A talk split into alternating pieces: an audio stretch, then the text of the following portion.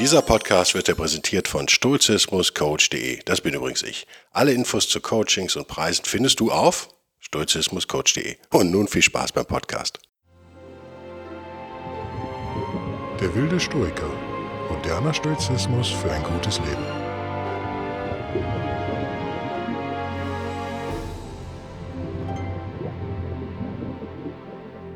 Hallo und herzlich willkommen zu einer neuen Ausgabe von der, der, der wilde Guido bei hm, Stoiker Bellberg. Das glaube ich mache ich nochmal, oder? Hallo und herzlich willkommen zu der wilde Stoiker. Mein Name ist Guido Bellberg, das war besser. Das Thema heute ist ein Thema, das nicht nur aus stoischer Sicht interessant ist, weil ich generell kaum Dinge behandeln möchte in diesem Podcast, die nur aus stoischer Sicht interessant sind, sondern eigentlich über Anregungen geben möchte und über Dinge sprechen möchte, die für mein Leben eine Bedeutung haben und vielleicht hoffentlich auch für dein Leben. Alles andere macht, glaube ich, keinen Sinn. Äh, ich sage es immer wieder, aber jetzt für Neuhörer vielleicht. Dies ist ein ex hoffentlich doch philosophischer Podcast, der aber praxisorientiert ist. Wir haben im Stoizismus beschäftigen wir uns ja oft mit sogenannten Externalitäten, nenne ich sie mal. Also Dingen, die äußerlich sind und die von außen kommen. Das kann ja, das kann ganz verschiedene Sachen sein. Es können zum ersten materielle Güter sein. Ich weiß das, weil ich mich gerade, bin ich wieder mal gelangweilt. Ich brauche ja alle drei Jahre ein neues Auto. Wer mich kennt, weiß das. Also, aber eben kein neues Auto, weil ich mag keine neuen Autos. Ich brauche immer ein altes Auto. Und hatte mir ein, hatte einen Sportwagen verkauft und bin dann so auf einen Oldtimer Coupé umgestiegen, weil ich dachte, das ist auch gut für die Nerven und so ganz chillig hier im Norden. Und jetzt kann man da auch so gleiten und irgendwie bin ich auch da, ja, so, aber ich merke, der Racer in mir ist unbefriedigt. Ich brauche auch so ein bisschen was, was ein bisschen mehr Power hat, ein bisschen mehr Pep hat und ich merke, ich träume jetzt seit vier, fünf Tagen schlecht, beziehungsweise träume ich von diesem Auto und stelle mir Fragen und hin und her, weil da gibt es auch viel zu fragen und von diesem neuen Auto logischerweise. Und äh, so reiner Zufall, ein Freund von mir hat ein ähnliches Auto oder ein Bekannter von mir hat ein Auto verkauft und ein anderer, besserer Bekannter von mir, auch in Bayern, äh, dem habe ich nur geschrieben, dass ich jetzt gerade so ein Ding suche wie er, weil die Idee war immer, dass wir mit vier Mann das gleiche Auto haben sozusagen und dann uns immer auf der Rennstrecke treffen. Ihr könnt euch vorstellen, Männer über 30, über 40, da klappt nicht, ne? Die, die zwischen Kiel und München angesiedelt sind, das kannst du einfach vergessen. Ich glaube, die beiden Bayern haben es dann einmal geschafft. In vier Jahren oder so. Ich will aber kein Unrecht tun, vielleicht haben sie es auch zweimal geschafft. Meines Wissens nur einmal. Also wir hatten Berlin, Kiel, Hamburg, München, Augsburg, Hersching, diese Gegend da unten auch noch. Also zwar, wir waren gut verteilt bis auf den Westen. In Köln hätten wir auch noch gefunden oder in Düsseldorf. Und das ist ja, klingt nach einer super spaßigen Idee, finde ich auch alles geil, klappt in Realität natürlich nicht. Dann sagt der Mensch mir, Mensch, guck mal, ich verkaufe meinen. Und der ist allerdings kompromisslos, relativ kompromisslos auf Rennstrecke umgebaut. Die Frage, braucht so ein alter Mann wie ich das noch? Mit kaputten Knie und kaputten Rücken brauche ich das noch? Ja, weiß man nicht. Andererseits fühlt man sich jung. Lange Rede, kurzer Sinn es beschäftigt mich viel mehr, als ich dachte.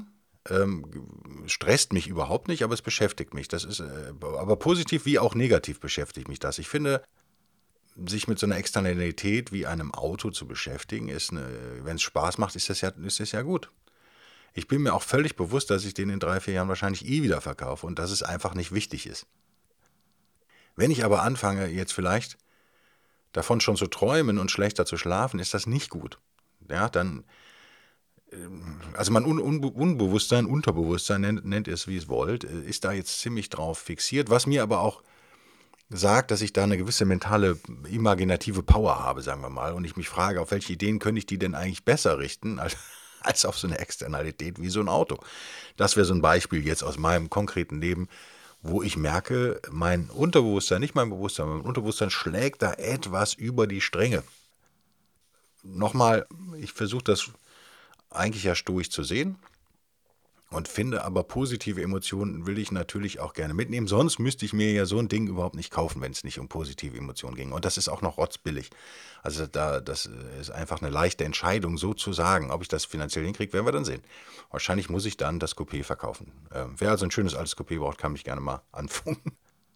Es ist aber eine Externalität, das ist mir immer bewusst. Also materielle Güter sind die offensichtlichsten Externalitäten. Es gibt aber noch andere die uns äh, nicht so bewusst sind vielleicht. Also ich finde, eine wichtige Frage, die sich jeder stellen sollte, man üblicherweise machen das Männer vielleicht ein bisschen mehr als Frauen, vielleicht sind Frauen einfach klüger, aber ich denke, das gilt für alle Menschen eigentlich gleich, ist nämlich, was macht dein Leben eigentlich erfolgreich? Man könnte jetzt Memento Mori noch einmal anführen, das überlasse ich dann euch, aber es macht natürlich Sinn, wenn ihr euch vorstellt, ihr läget schon auf eurem Sterbebettchen und würdet so noch nicht komplett mit Morphium vollgeknallt sein, also noch eines gedankenfähig, sagen wir mal, dann denkt ihr vielleicht so, vielleicht das so, ja, also zurück an euer Leben und hin und her, dann sind vielleicht die schönsten Gedanken doch nicht die ans Büro, vielleicht aber doch, wenn euch eure Arbeit super viel Spaß macht, ist das für mich auch völlig in Ordnung. Also ich will das überhaupt nicht werten erfahrungsgemäß, wenn man, es gibt ja auch Bücher zu diesem Thema, wenn man sich damit beschäftigt, Interviews liest mit Sterbenden und hin und her, denken die eher nicht an Geld und die denken eher eben nicht an materielle Externalitäten. Und die bemessen diese Frage, war dein Leben ein Erfolg? Äh, rückwärts betrachtet natürlich, äh, komplett anders, als sie es dann oft im Leben gemacht haben. Das finde ich hochinteressant. Ich sehe aber auch die Ausnahmesituation des Todes sozusagen da, die vielleicht Wertmaßstäbe auch unrealistisch verzerrt. Also wenn wir jetzt sagen, wir müssten das so, wir müssten jeden Tag so leben wie so ein Sterbender, das wäre ja vielleicht eine ganz stoische Sache, weil wir in Wahrheit ja auch jeden Tag sterben unter uns. Ist das, ist das sehr hoch gegriffen?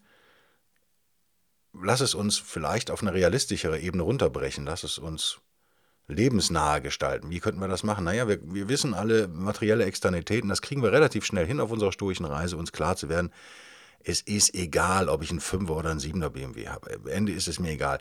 Und ihr kennt alle das Phänomen der hedonistischen Adaption, eines meiner Lieblingsthemen, war bestimmt schon mal im Podcast, kommt bestimmt noch mal im Podcast. Ganz kurz, der unglückliche Fünferfahrer, der sich jetzt den Siebener kauft, ist wahrscheinlich wirklich zwei oder drei Wochen glücklicher damit und dann fällt er wieder auf sein altes Glücksniveau herab in den allermeisten Fällen. Da gibt es jede Menge Studien, das kann man alles nachlesen. Hedonistische Adaption heißt dieser.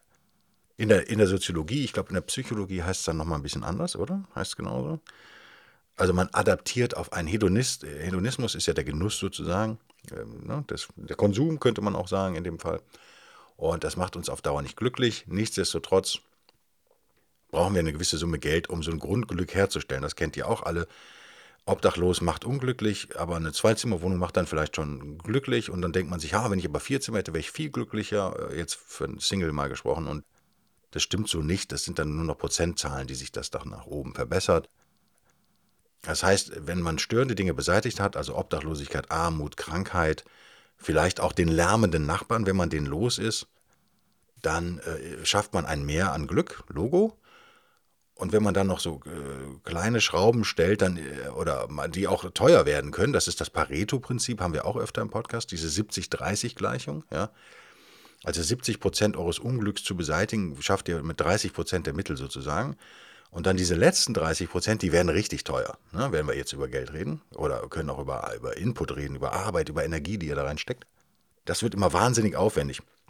Das kennt ihr auch von eurer Arbeit vielleicht das Detail, der Teufel steckt im Detail, sagt man im Deutschen, und das Detail macht es halt einfach auch so wahnsinnig teuer. Was könnten, wenn wir das wissen, also dass wir da so adaptieren, dann ist es vielleicht leicht, sich von, ja, so ein bisschen äh, weniger emotional zu werden, wenn es um materielle Dinge geht. Ein bisschen gelassener zu werden, vielleicht auch mal was gebraucht zu kaufen, ja, kann man ja alles tun und so weiter und so fort. Das kriegen wir alle relativ schnell hin. Bei den anderen Externalitäten, wird es dann schwieriger. Also wenn wir zum Beispiel über Erwartungshaltungen reden, ja, das sind natürlich auch Internalitäten, wenn man so will, das habt ihr internalisiert.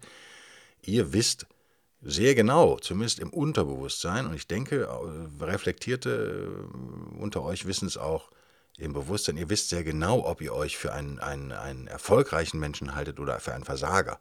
Um mal bei dem Thema des heutigen Podcasts so ein bisschen zu bleiben, das, das ja auch unter anderem heißt, was ist Erfolg? Und wie können wir den definieren? Und äh, ich euch äh, ein, eine Richtung Ende des Podcasts eine Idee vorstellen möchte, die äh, euch vielleicht hilft, da eine bessere Definition zu kommen. Für euch ganz persönlich ich werde euch keine Definition natürlich geben. Das müsst ihr selber rausfinden für euch, weil jeder Mensch da tatsächlich so ein bisschen anders ist. Wir haben aber Allgemeinheit, über die reden können. Also, es ist sehr beliebt dann zu sagen, ja, okay, diese Erwartungshaltungen sind werden als Externalität erkannt. Sie sind von außen an uns herangetragen worden. Das ist der berühmte soziale Druck.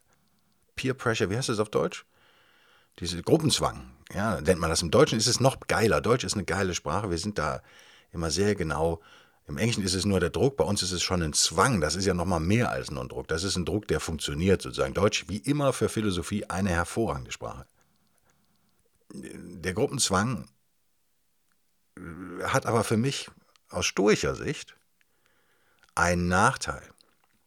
Er kann eigentlich ja nicht für Stoiker gelten, wenn man ehrlich ist, oder? Für erfolgreiche Stoiker, die wir wahrscheinlich alle noch nicht sind, aber die wir mal werden wollen. Denn der Gruppenzwang setzt ja einen Erfolg voraus. Ich kann mich zwingen, ich werde gezwungen durch die Gruppe. Das ist was, was wir als Stoiker nun überhaupt nicht wollen. Der Stoizismus ist ja sehr gesellschaftlich orientiert und sehr sozial, aber sehr individualistisch. Und wir werden uns nicht von außen zwingen lassen. Wir werden uns durchaus unter in das Schicksal fügen und äh, schlecht das Universum, äh, die Götter, nennt es wie ihr wollt. Werden, dem werden wir uns fügen, aber doch immer als bewusste, erwachsene, reife Person sozusagen und uns freiwillig darunter begeben. Wenn ich in einer Gruppe bin, warum auch immer, es können ja auch, kann ja auch sozusagen eine Zwangsehe sein, also zum Beispiel eine Arbeitsgemeinschaft. Ja, ich bin also in meiner Arbeit in einer Gruppe involviert, dann äh, finden diese Phänomene ja statt und äh, wenn ich mich da immer zwingen lasse oder wenn ich leicht gezwungen werden kann, würde ich das aus stoischer Sicht nicht gutheißen. Das würde ich doch als Versagen so für mich persönlich empfinden wollen. Äh, man sollte doch so widerstandsfähig werden nach einigen Jahren, dass man sich dem nicht mehr so dass man dem nicht mehr so ausgeliefert ist. Ihr merkt aber in der Formulierung, gerade im Deutschen, steckt schon drin, dass ihr als individuelle Person nicht verantwortlich seid. Du bist nicht schuld. Nein, die Gruppe hat mich dazu gezwungen, sogar im Deutschen. Und im Englischen könnte man sagen, ja, aber der Druck war so stark, ich habe den nicht mehr ausgehalten. Da ist das Individuum immerhin noch drin. Im Deutschen ist es total entindividualisiert, die Sprache. Das können wir Deutschen ja leider extrem gut. Ähm, für mich in meiner vielleicht ein bisschen bekloppten sehr psychologisch-philosophischen Weltsicht ist das auch ein Ding, was im Dritten Reich durchaus eine Rolle gespielt hat. Also in einer individualistischeren Kultur, ich habe das Wort richtig ausgesprochen, möchte dafür von euch einen Gummipunkt bekommen. Wie, sagen wir mal, das frühere Großbritannien, heute bin ich mir da nämlich absolut nicht mehr sicher, aber früher war es doch eine sehr individualistische Gesellschaft. Guckt euch allein das englische Rechtssystem an, Magna Carta und so weiter und so fort, was ja auch den angelsächsischen Raum geprägt hat und heute noch prägt. Das sind sehr individuelle Rechtsauffassungen. Viel ist gar nicht niedergeschrieben. Also es gibt da nicht in dem Sinne so eine Verfassung wie in Deutschland. Das Grundgesetz und so weiter und so fort. Wird auch nicht für nötig befunden. Oft wird auf den Menschenverstand gesetzt und so weiter und so fort. Das sind natürlich Dinge, die so einer, so einer Vernichtungsmaschine wie dem Dritten Reich so ein bisschen entgegenstehen. Wenn man aber eine Sprache hat wie, wie die deutsche, die halt super ist, Vielleicht für, für, für hochgeistiges Zeug die beste Sprache der Welt. Ich kenne aber natürlich auch nicht alle. Vielleicht ist Finnisch hier noch besser mit seinen 80 Millionen Fällen, kann sein. Deutsch ist sehr, sehr gut auf jeden Fall. Nicht umsonst lernen auch angelsächsische Philosophen Deutsch, um eben Kant und so weiter im Original lesen zu können. Das macht durchaus Sinn. Dann hat man aber auch eben die Möglichkeit, äh, so zu entmenscheln, entmenschlichen eben dann auch im Negativen. Ist nur eine Theorie von mir, könnt ihr mal überprüfen, ob es ist. Ihr kennt vielleicht alle Menschen, die ständig Mann sagen. Ja, das sollte man wirklich mal machen. Oder das Krankenschwester wir benutzen, ja. Wie geht's uns denn heute? Und das sind alles Dinge, die weg vom Ich führen, sozusagen. Das ist ein Verstecken hinter, der, hinter sozialen Normen, hinter der, hinter der Gruppe und so weiter und so fort, finde ich erstmal nicht so geil, weil wenn ihr euch das angewöhnt, dann denkt ihr eigentlich nicht mehr wirklich über euch nach. Das ist aber doch die Voraussetzung, um ein besserer Mensch zu werden. Wer nicht reflektiert, kann sich nicht verbessern. Diese Externalitäten würde ich also jetzt mal nicht so einfach abbügeln, die, die, die, Emotionen, die so eine starke emotionale Auswirkung haben, wie eben zum Beispiel, bin ich ein Versager oder bin ich es nicht? Ähm, bin ich eine gute Mutter? Bin ich eine schlechte Mutter? Diese Dinge kann man sich leicht wegschieben, indem man da nur die Gesellschaft sieht und sagt, das ist halt so, ist, unsere Erziehung ist ja schon so. Das wird auf der politischen Linken wird das gerne gemacht. Die politische Rechte macht das natürlich auf eine andere Art genauso. Auch da wird äh, entmenschlicht. Der Faschismus ist komplett entmenschlicht, könnte man sagen. Der Kommunismus, Sozialismus, äh, nennt ihn wie ihr wollt, demokratischer Sozialismus, natürlich am Ende auch. Das sind alles Ideologien, die nicht auf individuelle Freiheiten setzen, sondern immer auf, auf Gruppen, auf große Organisationsform, die Gesellschaft, der Staat, das Vaterland. Ja, das kann links wie rechts sein. Das ist ja ganz schön. Das ist eigentlich das Gleiche. In meinen Augen zumindest, belehrt mich bitte. Da schließt sich der Kreis. Deswegen gibt es ja die politische Hufeisentheorie. Für mich war das immer falsch. Das ist ein Kreis. Das ist kein Hufeisen, sondern das am Ende berührt sich das tatsächlich. Und nur als Denkhilfe ist das natürlich so. Das, so leicht wollen wir uns das in stoischer Hinsicht bitteschön nicht machen, sondern wir haben ja durchaus im gewissen Maß die Kontrolle, doch zu entscheiden, welche Wertmaßstäbe wir da von außen annehmen oder nicht. Das führt dazu, dass ich jetzt gerne sagen würde, macht's euch nicht so leicht, mach du es dir nicht so leicht. Ne? Das ist, ja, ich finde oft eine Ausrede. Ja, man macht das ja so. Man kann aber doch bei fast allen Dingen im Leben, außer eben wirklich medizinischen Dingen, gibt es gar nicht immer so einen Zwang. Also man kann sich schon fragen, muss ich das wirklich so machen? Muss ich das überhaupt machen vielleicht sogar? Kann ich mich da zurückziehen und so weiter und so fort? Muss ich das annehmen auf einer emotional-psychologischen Ebene? Also wenn wir in einer, äh, ich bin ja absolut für freie Marktwirtschaft, weil ich glaube, dass nur freie Marktwirtschaft am Ende zu Demokratie führt und nur Demokratie am Ende zu individuellen Freiheiten führt. Und da schließt sich der Kreis zum Stoizismus natürlich. Ich möchte die maximale individuelle Freiheit für alle sozusagen in einer Gesellschaft. Das wäre so mein politisches Ding.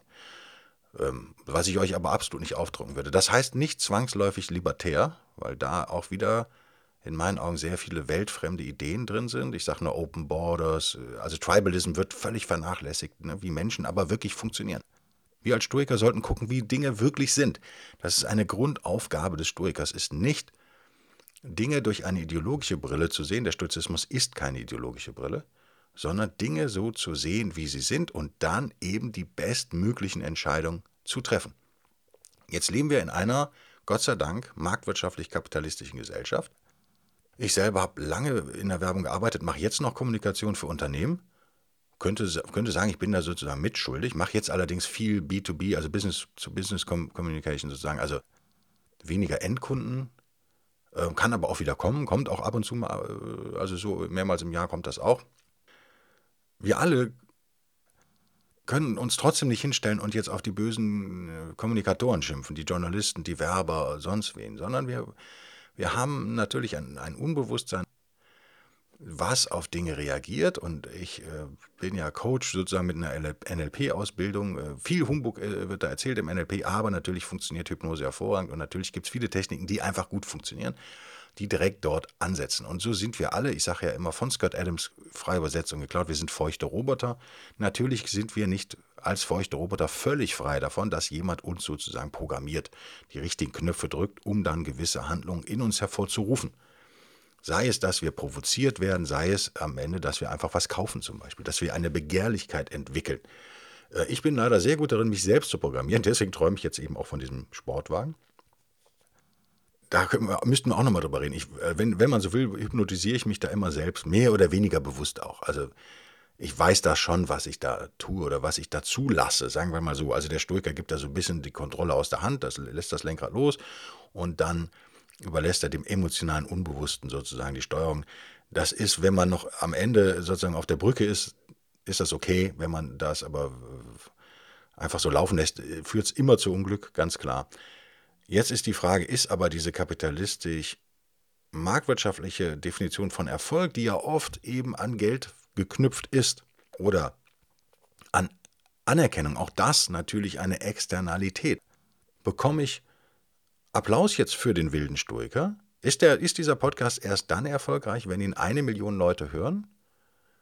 Oder ist er erfolgreich, wenn ihn vielleicht ein paar tausend hören, die aber den richtig hören?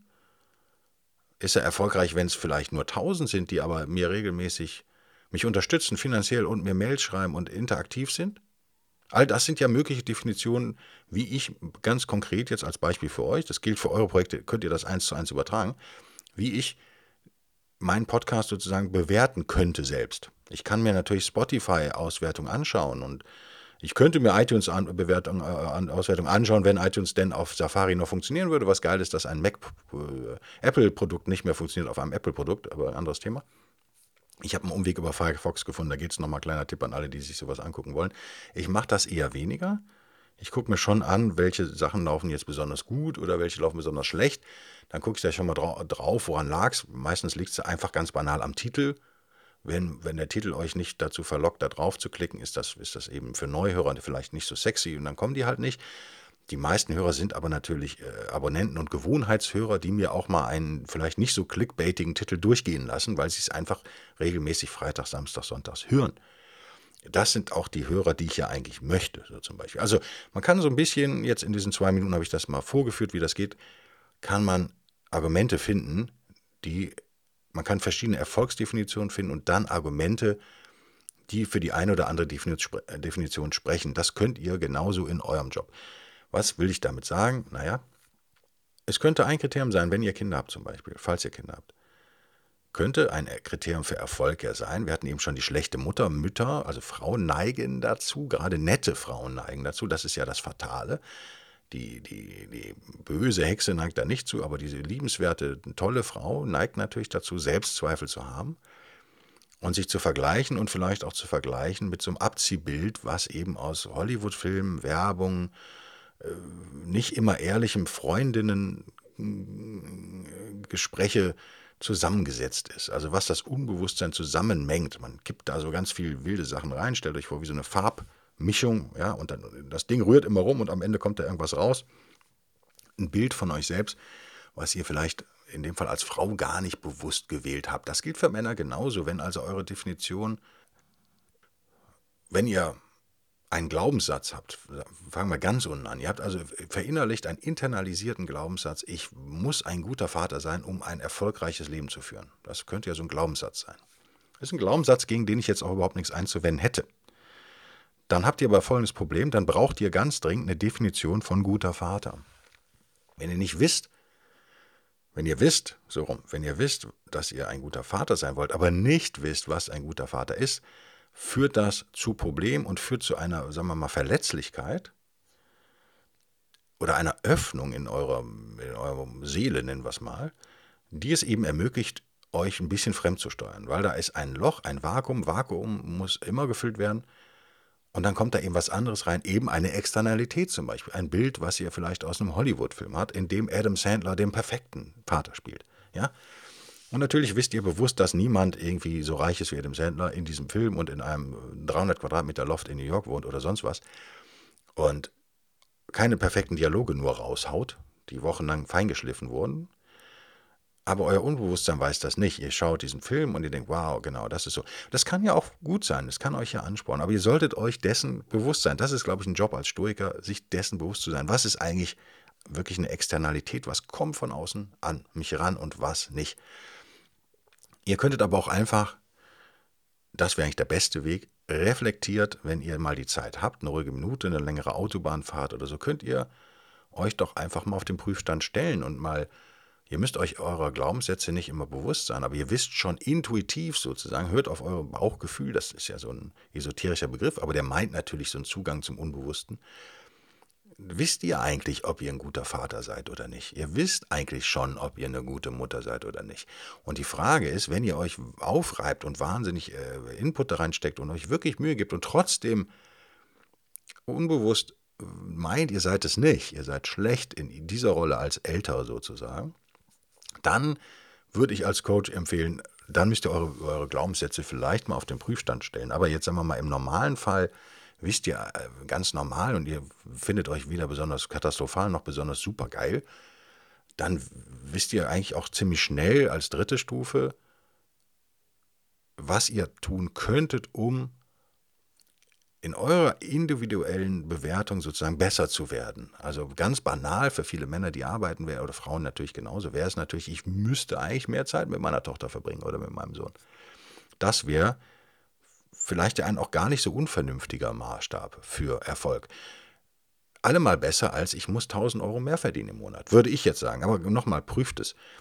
Die Frage ist eben, diese Externalitäten sind gefährlich, weil ab wann, ab wie viel tausend Euro, die ihr verdient im Monat, am Tag meinetwegen, seid ihr denn erfolgreich? Habt ihr da eine klare Zahl? Meistens ja nicht, sondern meistens wird es schwammig. Ja, ich muss halt mehr verdienen und ich muss halt mehr, mehr, mehr. Ich brauche halt eine größere Wohnung und ein tolleres Haus und mehr Geld und Mehr Sex mit noch mehr Frauen vielleicht. Wenn man ein junger Mann ist, ist das ja ein Problem. Vielleicht kann auch das kann zu so einem sportlichen äh, Druck führen. Und so weiter und so fort. Und das ist ungesund aus stoischer Sicht sowieso abzulehnen. Und die Frage ist, gibt es einen besseren Wertmaßstab? Nochmal, ich behaupte, wer diesen Podcast hört, ist wahrscheinlich über 20. Und wenn, also selbst wenn ihr noch jünger seid, habt ihr die meisten Grundsätze verinnerlicht. Also eure tief, ihr wisst sie vielleicht nicht bewusst, aber tief drin habt ihr alle Glaubenssätze, sind da schon relativ fix. Deswegen ist es ja auch so schwierig, Leute von irgendwas anderem zu überzeugen, weil in Wahrheit ist da schon ziemlich viel gefixt. Und anhand dieser Glaubenssätze, die ihr habt, habt ihr sozusagen Wertkriterien, die ihr überprüfen könnt. Bin ich erfolgreich? Bin ich glücklich oder bin ich unglücklich? Und so weiter und so fort. Euer Leben prüft ihr und euch selbst prüft ihr ja anhand dieser nicht immer bewussten Glaubenssätze, nenne ich es mal, die ihr habt. Das sind Dinge, die ihr wirklich glaubt. Was ihr aber machen könnt, ist doch, ihr könnt euch doch fragen, ohne diese Glaubenssätze immer jetzt im Einzelnen kennen zu müssen. Das ist ja das Schöne an der Idee, die ich zum Abschluss dieses Podcasts euch gerne vorstellen möchte. Wenn ihr mir bis hierhin gefolgt seid, glaubt ihr mir ja hoffentlich und überprüft das. Und wenn ihr bei der Überprüfung feststellt, Sergido hat wieder Quatsch erzählt, dann bitte ich um Feedback natürlich. Bis dahin gehe ich davon aus, dass das stimmt. Bei mir stimmt es definitiv. Ihr wisst also schon eigentlich ganz genau, was äh, oft in euren Wertmaßstäben richtig oder falsch ist. Was ich ja immer gerne mit tugendhaft beschreibe. Da kommt auch eine Externalität natürlich dazu, sowas wie so eine gesellschaftliche Moral oder im Stoizismus vielleicht sogar die absolute Moral. Also wir wissen, das ist richtig und das ist falsch. So brauchen wir gar nicht gehen. Ihr könnt euch aber fragen, bin ich eigentlich, zum Beispiel, wenn ihr das abends hört jetzt gerade, war ich heute der beste Mensch, der ich hätte sein können? Bin ich sozusagen die bestmögliche Realisation meiner internalisierten Glaubenssätze. Mein Gott, das ist ein komplizierter Satz. Den drösel ich jetzt nochmal auf. Ihr wisst aber, was ich meine. Es gibt tief in euch drin gibt's ein ideales Ich. Also ihr habt eine Idealvorstellung davon, wie ihr gerne sein wollt vielleicht. Und wenn noch tiefer drin, wisst ihr, was, wie ihr wirklich seid. Wahrscheinlich wisst ihr das ja. Auch wenn man es vielleicht verdrängt, aber ihr wisst eigentlich, wie ihr seid. Ihr kennt eure Stärken, ihr kennt eure Schwächen. Weil ihr das zumindest als Intuition sozusagen habt, wisst ihr auch, ob ihr immer um es mal amerikanisch sportlich zu formulieren, ob ihr immer alles gebt. Ich mag diese Formulierung nicht so. Das ist, weil auch die macht es sich wieder einfach, weil die so eine, so eine, wie sagt man, Energiematrix dahinstellt, ja, und sagt, also du musst halt immer voll Input reingeben, dann erst bist du ein, äh, ein richtig guter Vater, Mann, Liebhaber, Ehefrau, Unternehmerin, äh, Stoiker, meinetwegen, ja. Es ist auch wieder sehr einfach, weil man dann denkt, man könnte Energie messen und sich darüber sozusagen könnte man eine Abkürzung nehmen. Aber allemal besser nimmt man diese Abkürzung, als man reflektiert überhaupt nicht, was halt über 90 Prozent der Leute leider so tun. Wie man an den unzähligen Corona-Partys, die immer noch stattfinden, sieht. Oder Ärzten, die in den Skiurlaub fahren nach Ischgl und dann auf der Kinderstation arbeiten und alle anstecken. Das ist sicherlich nicht tugendhaft und ist vor allen Dingen nicht, auch wenn es unabsichtlich passiert, nicht reflektiert. Man hätte das schon ahnen können, wahrscheinlich oft. Ich weiß den Fall von einer Ärztin aus der Presse jetzt nur, aber da war es klar, das war einfach egal. Das ist nicht tugendhaft. Und ihr, ihr habt ja innen drin, glaube ich, habt, haben wir alle, äh, also wenn man jetzt nicht total psychotisch ist, hat man eigentlich ein ziemlich sicheres Gefühl dafür, was tugendhaft ist und was nicht. Und das ist doch vielleicht der einzige Maßstab. Wenn ihr doch wisst, dass ihr versucht, der beste Vater zu sein oder die beste Mutter zu sein, die ihr persönlich sein könnt, dann ist das in meinen Augen der höchste Maßstab, den ihr an euch anlegen könnt. Wenn ihr klein und dick seid, werdet ihr nicht in der NBA landen. Davon kann man jetzt erstmal nicht ausgehen, oder? Es ist ja unrealistisch. Aber ihr könnt doch so gut Streetball oder Basketball spielen, wie ihr könnt. Ihr könnt doch vom Court runtergehen und sagen, okay, ich war mein bestes Ich. Ich habe diese, dieses virtuelle Ich, was in mir steckt, dieses Ding, was ich bin, habe ich bestmöglich auf die Straße gebracht, um bei Autos zu bleiben. Ja? Wenn man jetzt also so einen Sportwagen tunt und umbaut und so weiter, will man noch das Bestmögliche aus dem Ding rausholen, ohne den zu zerstören. Vielleicht ist gar nicht so eine schlechte Metapher, so ein Sportwagen. Das Ding, was ich mir jetzt angucke, hat halt alles außer Motortuning. Warum? Weil bekannt ist, diese Motoren sind so ein bisschen sensibel. Sollte man einfach nicht tun. Kann man machen. Vielleicht hält es auch, vielleicht hält es auch 100.000 Kilometer, vielleicht fliegt dir das Ding auch um die Ohren Was will ich damit gerade den Frauen sagen, die sich überhaupt nicht für Autos interessieren? Nicht selten, jedenfalls meine ich das über meine Frau gelernt zu haben. Ihr versucht das Bestmögliche zu machen, ohne zerstörerisch zu sein, sozusagen. Ja? Also, ihr geht an die Grenze dessen, was gesund noch ist, aber nicht darüber hinaus. Wir reden jetzt nicht von Rennen fahren und Limit erreichen und so weiter und so fort, sondern ihr wollt die beste Performance auf die Straße bringen, die dieses Ding, was da nun mal vor euch steht, so wie es ist, hat. Und ihr wollt dann, erkennt ihr vielleicht Schwachpunkte und sagt, ja, braucht mehr Luft oder weiß der Geier was äh, braucht einen anderen Auspuff, dann könnt ihr ja modular sozusagen diese einzelnen Dinge ändern und verbessern über die Zeit und wenn ihr das Geld jeweils habt. Das ist ein teurer Spaß, macht ihr wahrscheinlich so nach und nach. Das ist keine so schlechte Metapher oder kein so schlechter Vergleich für unser eigenes Leben. Auch wir wissen eigentlich, wir stehen da auch sozusagen in der Realität, in der Welt, so wie wir sind, mit diesen ganzen Schwächen, die wir haben und die wir entweder kennen oder nicht kennen, hoffentlich mit jedem Lebensjahr immer besser kennenlernen. Und wir können uns dann eine Schwäche vornehmen und können die sozusagen optimal optimieren. Wir können, da, wir können die vielleicht sogar ausmerzen und eine Stärke hinzufügen. Das wäre dann so ein Tuning-Teil. Um bei diesem Ding, bei so einem mechanistischen Ansatz jetzt mal zu bleiben, der so einfach ist. Die entscheidende Frage in meinen Augen, und dies zum Abschluss des Podcasts vielleicht, die ist mir wichtig, ist, ist, ist jedoch, stellen wir uns regelmäßig auf den Prüfstand. Stellen wir uns regelmäßig die Frage, habe ich jetzt eigentlich das Beste gemacht, was ich machen kann. In meinem, mit den Dingen, die ich mitbringe, die ich mit an den Tisch bringe. Also, andere Metapher wäre jetzt ein Kartenspiel, ja, ihr, ihr pokert, seht das Leben als Pokerspiel und ihr kriegt, am Anfang kriegt ihr Karten zugeteilt und ihr habt eine Summe Geld und vielleicht hat euer Gegenüber bessere Karten und vielleicht hat er mehr Geld.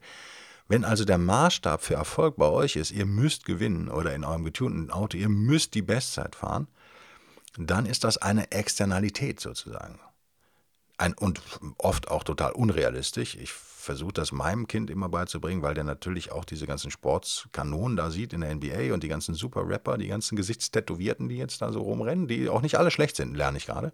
Gibt es auch durchaus ein paar gute. Das ist eine sehr kindliche und einfache Sicht von Erfolg. Wenn ich sage, ich muss, wenn ich, ich bin als Basketballer nur erfolgreich, wenn ich in Amerika ein paar Millionen in der NBA verdiene, dann ist das natürlich ein Maßstab, der vielleicht dich zu besseren Leistungen anspornt, der aber mathematisch betrachtet alleine schon komplett unrealistisch ist. Gerade die meisten Kinder aus dem Ghetto schaffen es ja gerade nicht als Rapper, Boxer oder Basketballspieler, um bei diesem Klischee mal zu bleiben. Das sind ja eben nur ein Prozent der Leute, die das schaffen. Und das nervt mich wahnsinnig so an diesem ganzen Self-Help und Motivationsquatsch. Ich hoffe, ihr vertauscht mich nicht damit, diesen Leuten. Ich habe jetzt eine Rede von Schwarzenegger gehört, die war grauenhaft. Die war grauenhaft, obwohl ich den Typen nicht, nicht uncool finde.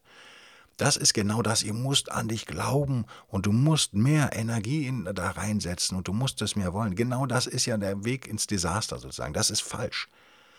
Weil wir hören ja immer nur von denen, die es sozusagen auf diese Art, meinen sie zumindest, das stimmt ja oft überhaupt nicht, geschafft haben. Also wir hören nur von erfolgreichen Menschen, die dann im Nachhinein irgendeine Matrix suchen, wie sie diesen Erfolg, der oft auf Zufällen beruht, wie sie den uns jetzt erklären und verkaufen.